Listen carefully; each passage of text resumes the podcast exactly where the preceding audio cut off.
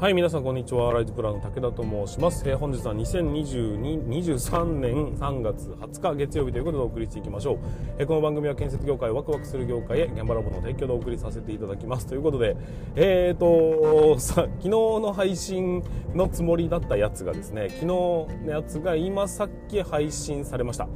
ということで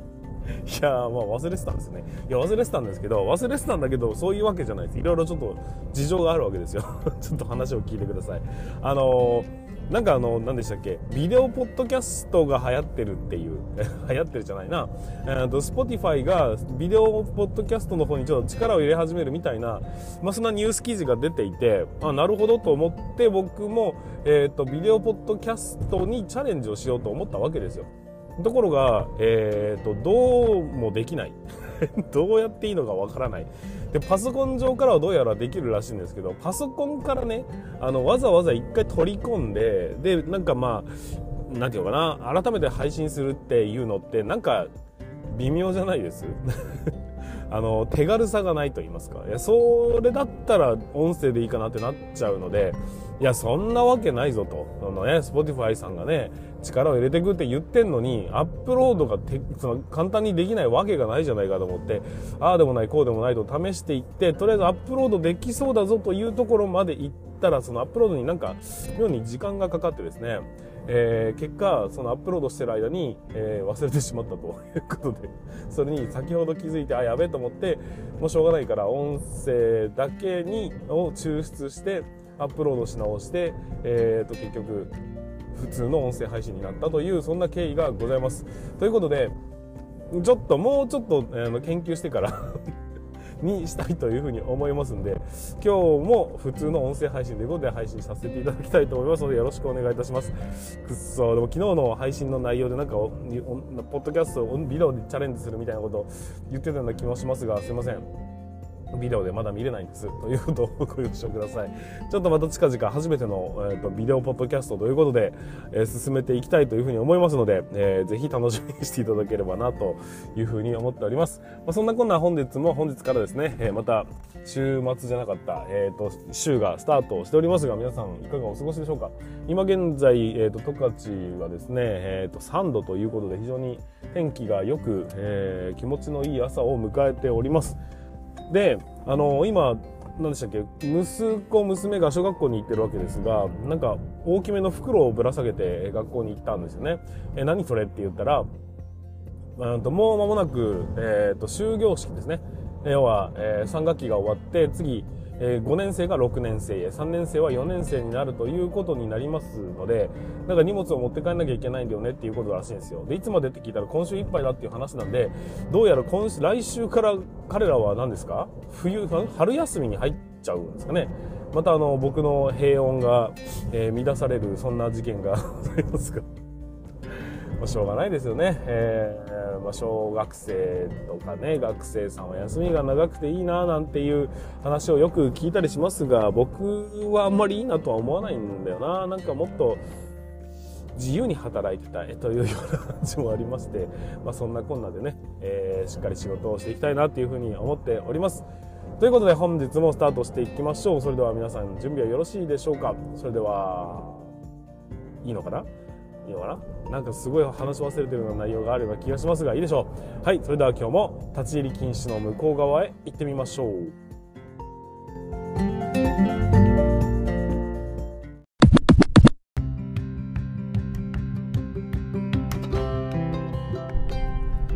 はい、改めまして皆さんこんにちは。ライズプランの武田と申します。えー、建設業を持ち上げて楽しい仕事にするために YouTube チャンネル建設業を持ち上げる TV を運営したり、現場ラボというサイトでは若手の育成、働き方改革のサポートをしたりしております。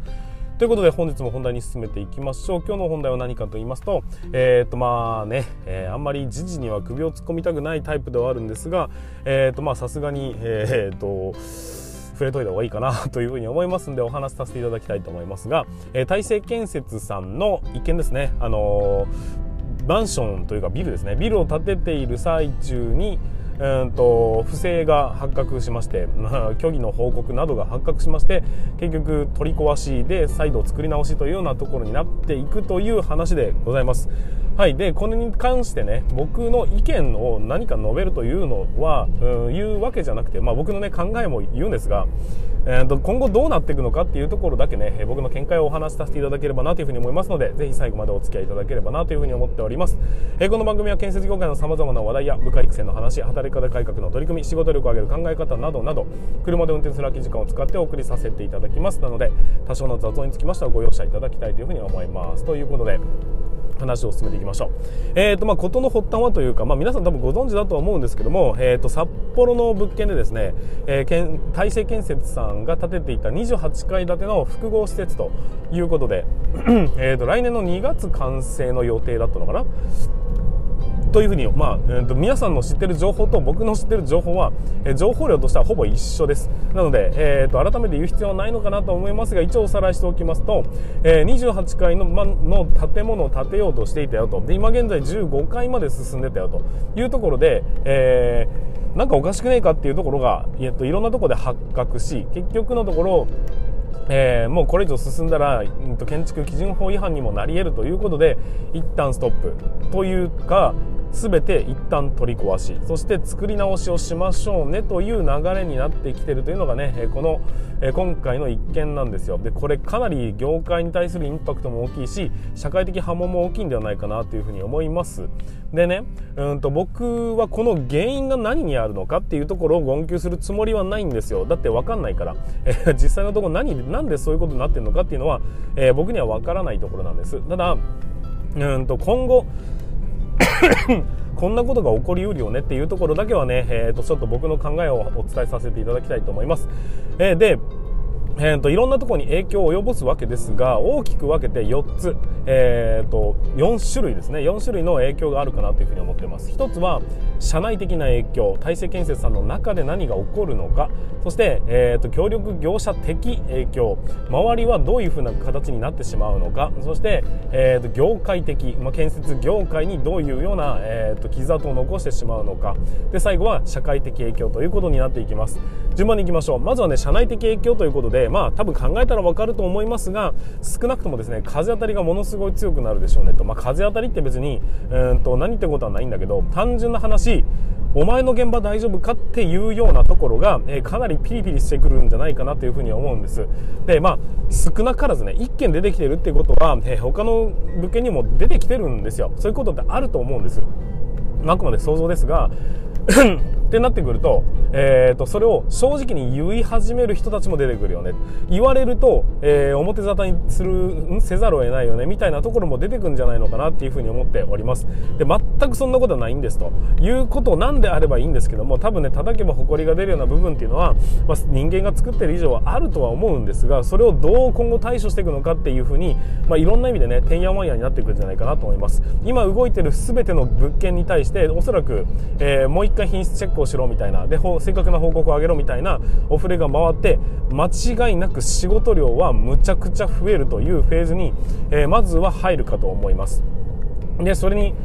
応じて今後もねチェックリストとかが増えていき仕事量というのは、まあ、品質管理における仕事量がねガッと増えていくんだろうなっていうのがまずは第一の、えーと、社内的影響かなというふうに思っております、まあ、この人手不足の状況で、えー、まあ、株主の人たちはね当然不安に思うでしょうからそれに対する不安払拭を狙っていくいかざるを得ないよねと、まあ、ここから信用をね、えー、回復させるべく動いていかなきゃいけないという流れになっていくんじゃないのかなというふうに思っております。で次。えーと、その、ま、会社の中ではねいろんなことが起きるんでしょうがその外堀ですね、えーと、協力業者的な影響はどうなのかっていうとまずは単純な話、えー、今もう間もなく内装工事が始まっていくよねと流れになってくると。当然内装屋さんとか、えー、そういう絡みの会社さんってめちゃくちゃ人数を集めてるはずなんです。結構な突貫工事だというふうに予測されたので、えー、そんな感じでいくとすごいてんやわんやになるんじゃないかな。だって100人規模でね、え職人さんを集めてたわけですよ。でここの期間は仕事が他には入れるなよというふうなストップをかけてたものから急に仕事なくなりましたってことになるわけです。逆に言うと躯体業者さんたちは、えー、とその、まあ、真逆ですよ、えー、ともう一回同じことをやらなければいけないぐらいの仕事量が出てきてしまったということで、えー、躯体業者さん経営のですね、まあ、基礎だとかうんと鉄骨関連の会社さんはえらいことになってくるんじゃないかなというふうに思っております、まあ、余ってる職人さんをどうするのか問題もそうですが足りない業者さんどうするんだっていうふうにもものすごく悪循環に入っていくんじゃないかと思うんですよ。でねちょっと施工管理的な目線で見るのであればおそらくうんと10今5階まで作っていたっていうことになると多分 1, 1社で1つの鉄骨工場で作ってないと思うんですよ。何何社か合わさって、えーと、物件をねさばいてたんだと思うんですがそうなるともう16階17階18階だとかの鉄骨っていうのはおそらくできてるんですね。でその鉄骨1回壊して組み直すって話になっていくとうんと次使われるのはいつでしょうかね。1年以上後になるんですよね。でその1年以上後になった時に その鉄骨使えるのかっていうことにもなってきます。で鉄骨だけじゃないですね。当然デッキだとかもそうですし階段だとかもそうですし、えーとまあ、コンクリートはさておきえーと、例えば、えー、内装だとかに関しても材料を抑えていたものに関してもしくはもう発注かかって動き出していたおそらく冊子関係だったりそういうものに関して1年、えー、工場に置いときっぱなしにするみたいなことになりますからその辺でまた波紋を呼ぶのではないかというふうに感じます。まあ、そういうところも、えー、と踏まえて協力業者さんだとか各メーカーだとかにも、えー、と水面下で損害賠償がどうのとかっていうような話になってくるんだというふうに思うんです。まあ何とも言いませんけどねその力関係もあるでしょうし、えー、とキャパもあるでしょうからその辺は何とも言いませんが少なからず結構大きな影響がそこには出てくるんじゃないかなっていうのが僕の印象でございます。で次えー、業界的にはどうかというと当然業界側にも、えーと、あそこで起きたならばうちの会社も気を引き締めなければいけないというような波紋がぶわっと広がっていくことになると思いますつまりは仕事量が増えるということですよごめんなさいなんか。どんどん調子が良くないんですけど、えー、要はねうんとあそこの会社大丈夫かって話になるとここの会社うちは大丈夫なんだよねっていう風なお客さんが出てくるだろうという予測から改めましてその辺をしっかりと見極めなければいけないもしくは基準を作っていかなければいけない、えー、信用を確保しなければいけないというようなところから、えー、業界のね、まあ、トップですからね、えトップ5社に入っている会社さんですから、え建設業界というとはこの人たちのことであると言っても過言ではないような、まあ、一般世間一般的なね、えー、ポジションの会社の、えー、と不正ということになってしまいますんで当然、えー、周りの目も出てくるでしょうから体制を一回ね、えーとまあ引き締めていかなければいけないというふうな意味になりますよね。だからまあいろんな人たちがいろんな意見を言いながら、えー、とうちがうちも同じようになってはいけないということでね、えー、人の振り見てじゃないですけども、えー、そういうような形で体制を立て直す会社さんもどんどん出てくるんじゃないかということでいずれにせよ、えー、現業職員に関しましては仕事量が増えていくんだろうなっていうふうに思っております。で最後、え、これがね今のが業界的影響なんですけども最後は社会的影響です。えー、当然ですが、まあ、先ほども言いましたけどねうちの物件は大丈夫だよねっていうふうに感じる会社が、まあ、大成建設さんオンリーではなくてそれ以外のところも同じく出てきて、えーと、チェックだとかができるような能力のない施主さんが付け焼き場でチェックし始めるとかなんか他の会社を雇い始めるとかそういうような、えーと、いうな状況になってもおかしくないぐらいのインパクトかなというふうに感じております。で何よりもかによりも、えーと要は接種権限によって立て直しを、まあ、の方向に舵を切ったわけですが僕あの、まあ、このね SNS 時代だっていうのもあるんですけども誰かが口火を切るとそこからあいいんだみたいな流れっていうのが出てくるなというふうに昔から思っておりましてそのあ言ってもいいんだ接種ってみたいなところの権力と言われるものがですね暴走しやしないかというふうなのがちょっと結構懸念として僕の中ではあるなというふうに感じております。まあ、うん当然なんですけどもね、これだけ大きな、えーと、事件というかね、表沙汰になった部分になってくると、うちは何ともないんだよねっていうふうに考えて叱るべきなんですよ。まあ、住宅規模だと何とも言えませんが、えーと、大きなね、出資出資をしてというか投資をして建物を建てている、え、会社さんにつきましては、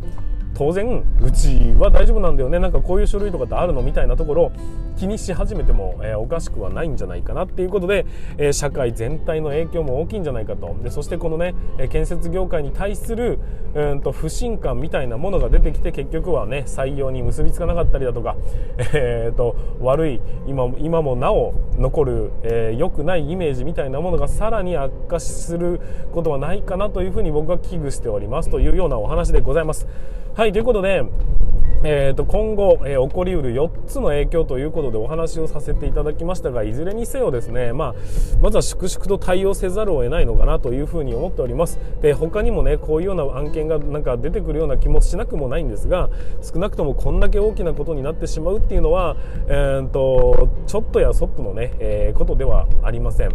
で、まあ、話を聞く限り、えー、大石建設の中でも割とね若い部類の所長だったというふうに聞いております、まあ、それが本当かどうか分かんないですけどね、えー、まあ、それに関しましても、まあ、ちょっと実力不足だったのではないかみたいなところもねいろんな見直しが出てきて結局、えーと、社員の人たちはそれによってまた教育がどうのとか研修があだとか、えー、いろんなところに、え借り出されて大変な思いをされるんじゃないのかなというふうなところがちょっと懸念でございます。それが結果ね嫌になって辞めていくみたいなことだったり入りづらい会社になるっていうことだけは避けていただきたいなと、まあ、しっかり真摯に受け止めて、え前向きにね対応していただければなというふうに思っておりますというところでございます。ちょっと今日はね、えーとまあ、あんまり時事とかには、えー、僕は、えー、コメントを残すタイプではないんですけども今回につきましては、まあ、北海道ということもありますしね僕の地元ですし、えーと、身近なところもありますし僕の絡んでいる、えー、職人さんだとか業者さんだとかも、えー、なんかそこにね、え、ちょっとねうーんっていうのが意見をもらったりしたんでせっかくなんで今回はお話をさせていただきました。はいということで本日も最後までご視聴いただきましてありがとうございました。また明日の放送でお会いいたしましょう。それでは全国の建設業の皆様本日もご安全に。